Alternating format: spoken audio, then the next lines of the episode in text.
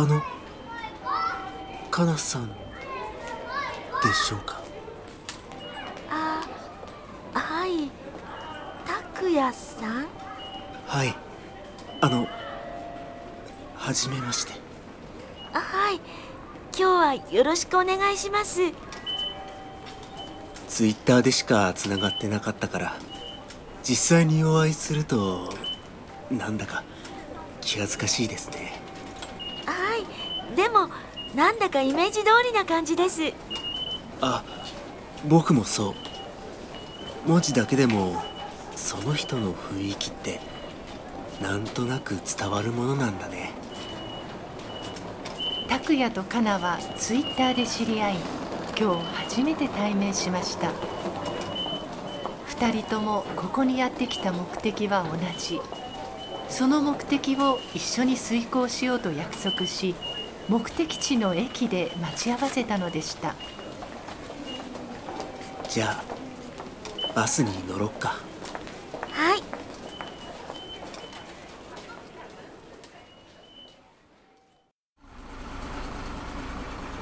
2人は駅前に止まっていたバスに乗り込みました。バスの入り口でカナがカードをかざしましたがなかなか反応しませんカナさん。それ学生証。本当だ。カナが慌てて IC カードをリュックから取り出しました。今度はちゃんと反応し2人は後方の座席に並んで座りました。リュック結構荷物入ってるね。さっきコンビニでお水とおにぎりとか買ってきましたそっか。お腹はすくもんね。拓也さんは手ぶらなんですか？うん。何にも持ってこなかった。じゃあちょっと多めに買ってきたから分けてあげますね。ああありがとう。2人は30分ほどバスに揺られ富士山の麓に広がる樹海のバス停に降り立ちました。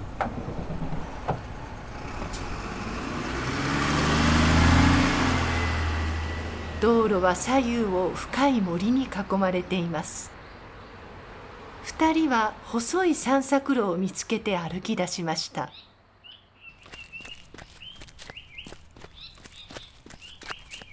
天気が良くて良かったですね。確かに。これで雨が降ってたらちょっとやだね。あリュック僕が持つよ。あ大丈夫ですよ。いいからいいから。あじゃあお願いします。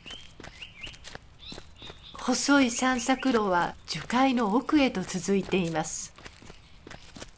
10分ほど歩いたところで不意に拓也が立ち止まり真顔でカナの方を振り向きました。この辺でいいかな？うん。じゃあ森の中に入るよ。覚悟はいいよね。うん。一度入ったらもう戻れないからねうん大丈夫。もう心に決めたから。そう言うと二人は散策路からそれ道なき森の中へと歩き出しました。木々がうっそうと生い茂りところどころ木漏れ日が土の上に差しています。地面は思ったよりふかふかしていて木の根っこが縦横無尽に広がっていました。毎年何人もの人が行方不明になることで有名な森です。転ばないように気をつけて。ありがとう。二人は樹海の奥へ奥へと進んでいきます。しばらく歩いた時でした。不意にカナが小さく声を上げました。どうしたのこカナが足元を指さしてしゃがみました。拓也もかがみ込んでカナの指先を見ると、地面から何やら白いものが生えています。これ銀梁草です。銀梁草？はい、植物です。でも、真っ白なんだね。うん、光合成はしないから葉緑素もないの。だから真っ白。へえ。ちょっと綺麗だね。うん。でも暗いところにひっそり生えていることが多いから幽霊竹とも呼ばれてるんですって。へえ。それもなんとなくわかる気がするな。カナが銀両層の写真を撮ってから二人は立ち上がってまた森の奥へとあてもなく歩き始めました。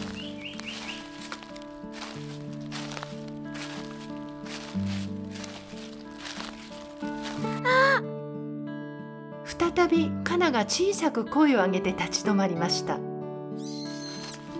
今度はどうしたの？ここの苔とっても綺麗そう言ってまたカナがしゃがみ込みました。私苔が大好きなんです。これお家に持って帰ろうかな。持って帰るって。でも僕たちほら。あそっか。そうでした。カナが恥ずかしそうにはにかみましたそれからしばらく二人は森の中をあてもなくさまよいました。次第に汗ばみ息が切れ少し猫背になってそれでも歩き続けています。ちょっと休憩しようか。うん。私疲れちゃった。二人は苔むした倒木に腰掛け息を整えましたそよ風がほてった体を心地よく冷ましてくれますカナがリュックからおにぎりとペットボトルの水を取り出して二人で分け合いましたあの拓也さん。ん？私、歩きながらずっと考えてたんですけど。うん。ん何を？これって、私たちちゃんと目的に向かってるのかなって。目的って、ああ、ちゃんと思いを遂げられるかってこと？うん。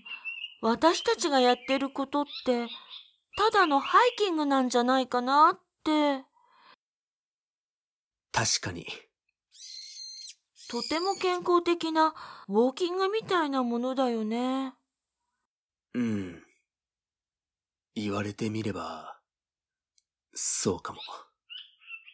このままだと私たちいつまでも目的を達成できないんじゃないかな。でもさ、この樹海、そういう目的で有名な場所だよね。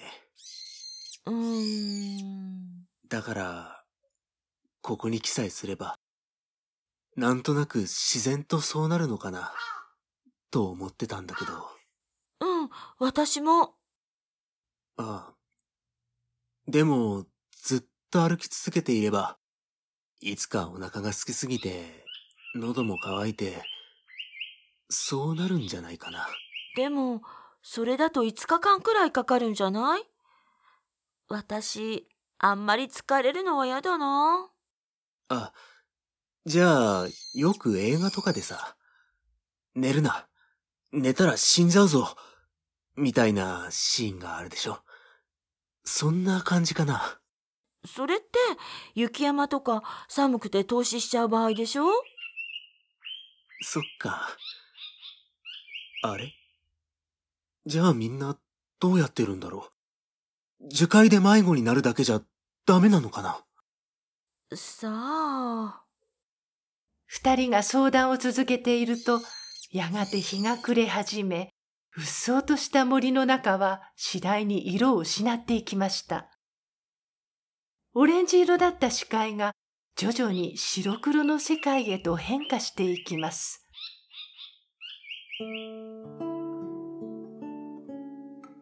もう今日はここでおしまいだね。ここで一晩過ごそう。寒くない？ありがとう。大丈夫。ライターを持ってるから、焚き火でもしようか。二人は枯れ木を集めてから小さな櫓を組み火をつけました落ち葉の上に腰を下ろしゆらゆらと揺れる炎をじっと見つめています真っ暗な森の中で焚き火の炎は二人をオレンジ色に染め二人の背後には大きな影ができて木々に映っています。二人は黙ったまま小さな炎を見つめ続けていました。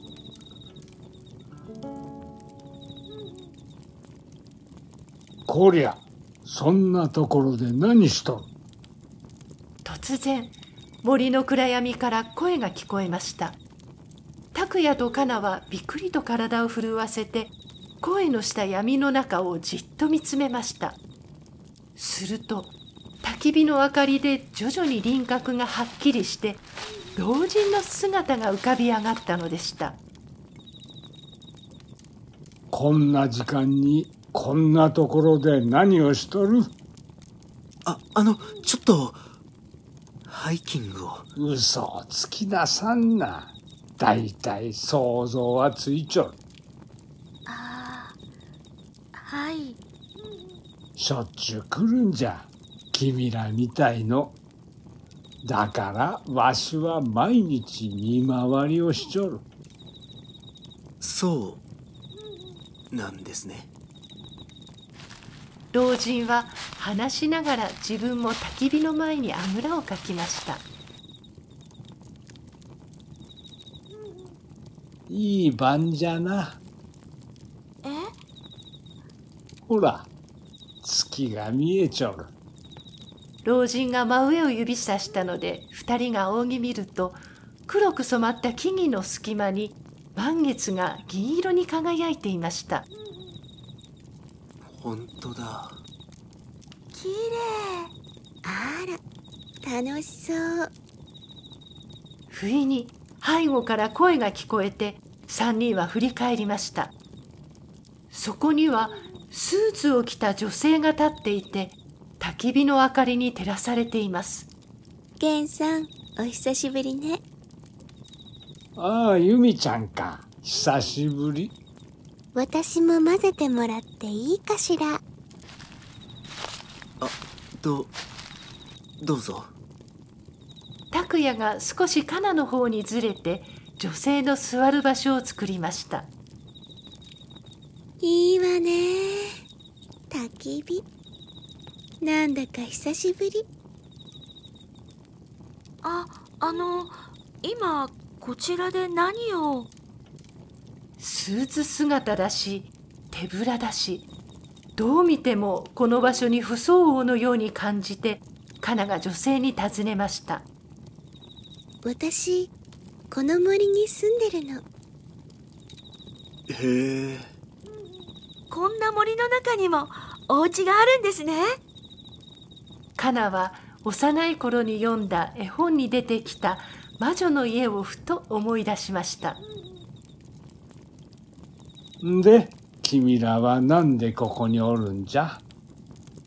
そう問われて拓也とカナは顔を見合わせましたそういえば二人ともお互いの事情を知りません。どうしてこんなところに来てしまったのだろう。何から逃げてきたのだろう。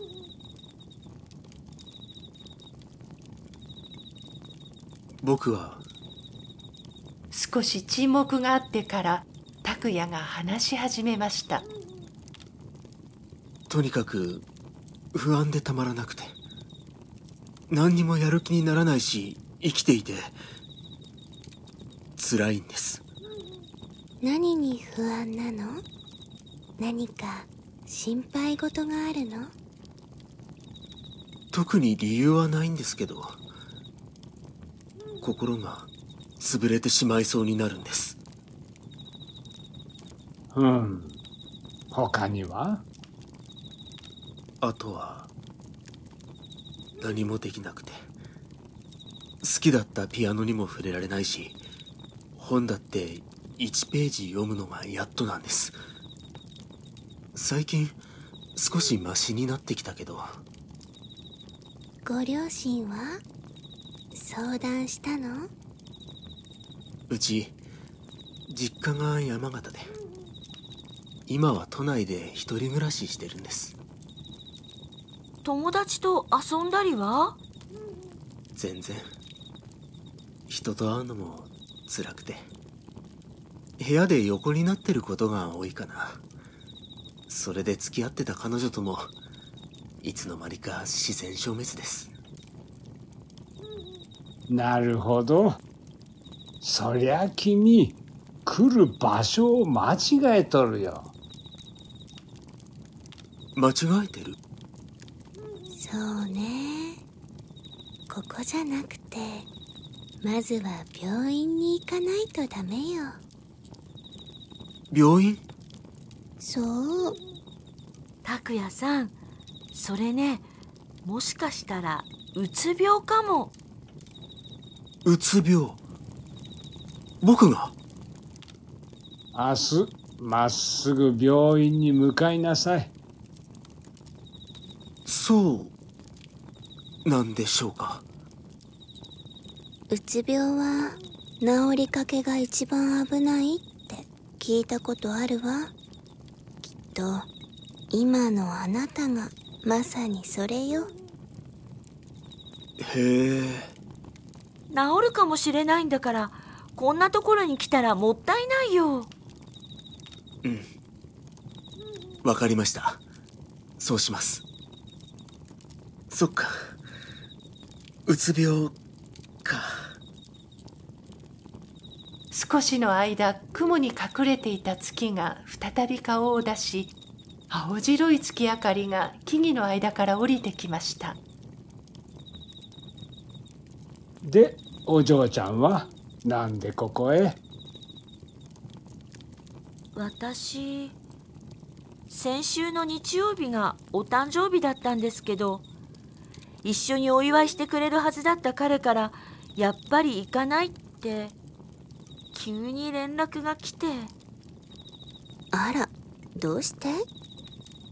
他に好きな人ができたって。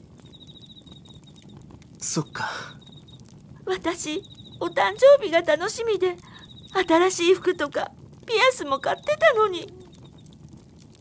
とても楽しみにしてたのね高校生の頃からもう5年も付き合ってて私彼のお嫁さんになるのが夢できっとそんな日が来ると思ってたのに。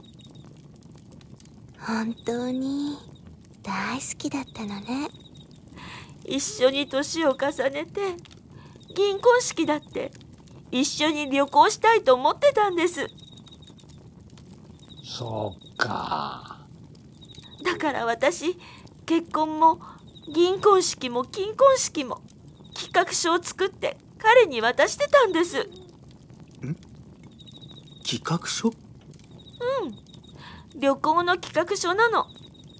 行きたい国もお目当ての観光名所もその日に食べるランチとディナーのお店も決めて日程表を作ってたんです。へへえそりゃあまた。あんたたち男に女心なんてわからないのよ。本当に楽しみにしてたのよね。はい。それで私生きている意味がわからなくなっちゃって。辛かったわね。過去形じゃないんです。今辛くてたまらないんですそうね。今辛いのよね。ユミが少し月を見上げてから帰カナの方を向いて話しかけました。でもね男なんて世の中に何億人もいるでしょ？それこそ吐いて捨てるほどいるわけよ。はい。その中に今後あなたが好きになれる人が一人もいないと言い切れる？私が好きになれる人？そう。何億人の中から探せるのよ。可能性ゼロって言い切る自信ある？それはないです。でしょそれでもし好きな人を見つけられたらそれ使えるわよ。それ？その企画書全部実行できるかもしれないってこと。あその企画書ってもうないの？あいえ彼に渡したのと同じものを取ってあります。その企画書はあなたの夢が詰まった。とっても大切なものよ。その時が来るまで自分の手元に大事に保管しておきなさい。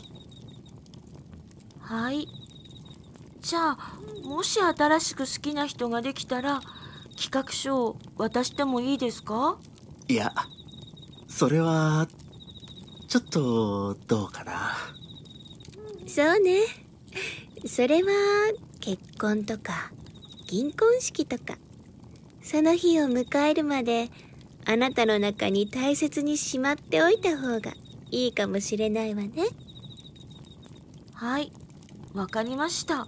そうします。それから4人は焚き火の炎を見つめながら取り留めもなく雑談を続けました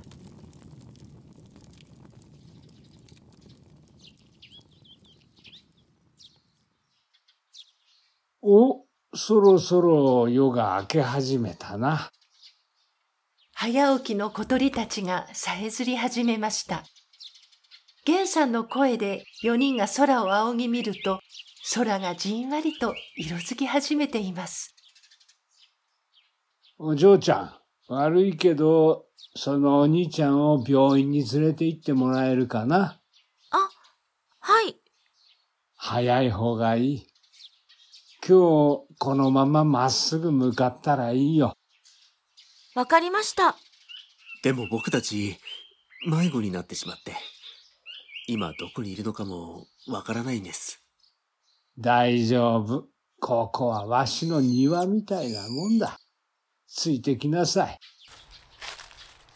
4人は腰を上げて源さんと由美を先頭に歩き始めました樹海の中はまだ薄暗く足元の木の根っこがぼんやりと見えています。転ばないように慎重に歩を進めました。30分ほど歩いてから4人は倒木の上に腰掛けて少し休憩しました。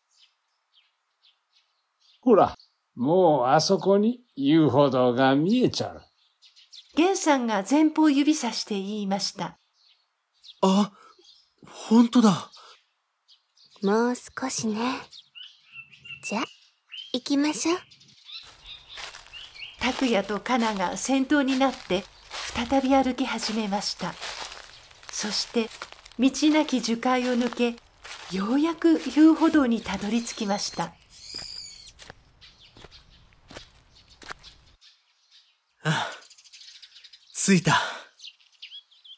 送ってくださってありがとうございました。そう言いながらカナが後ろを振り返るとそこにいるはずの源さんとユミの姿はなく薄暗い樹海が広がっています。あれ？ユミさん？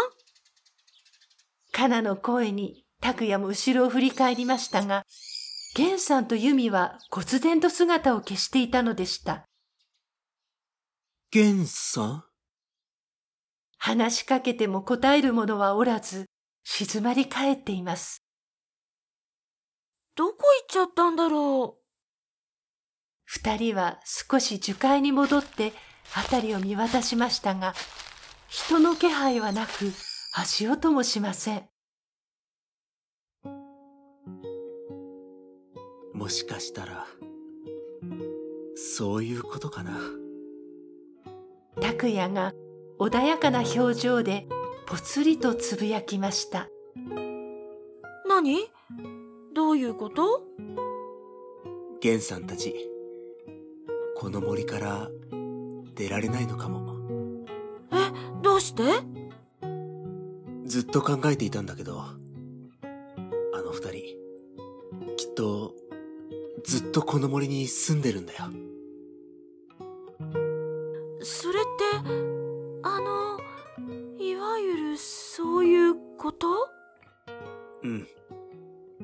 それで、やってきた人間を見つけては、追い出してるんじゃないかな。そっか。うん、そうなのかもね。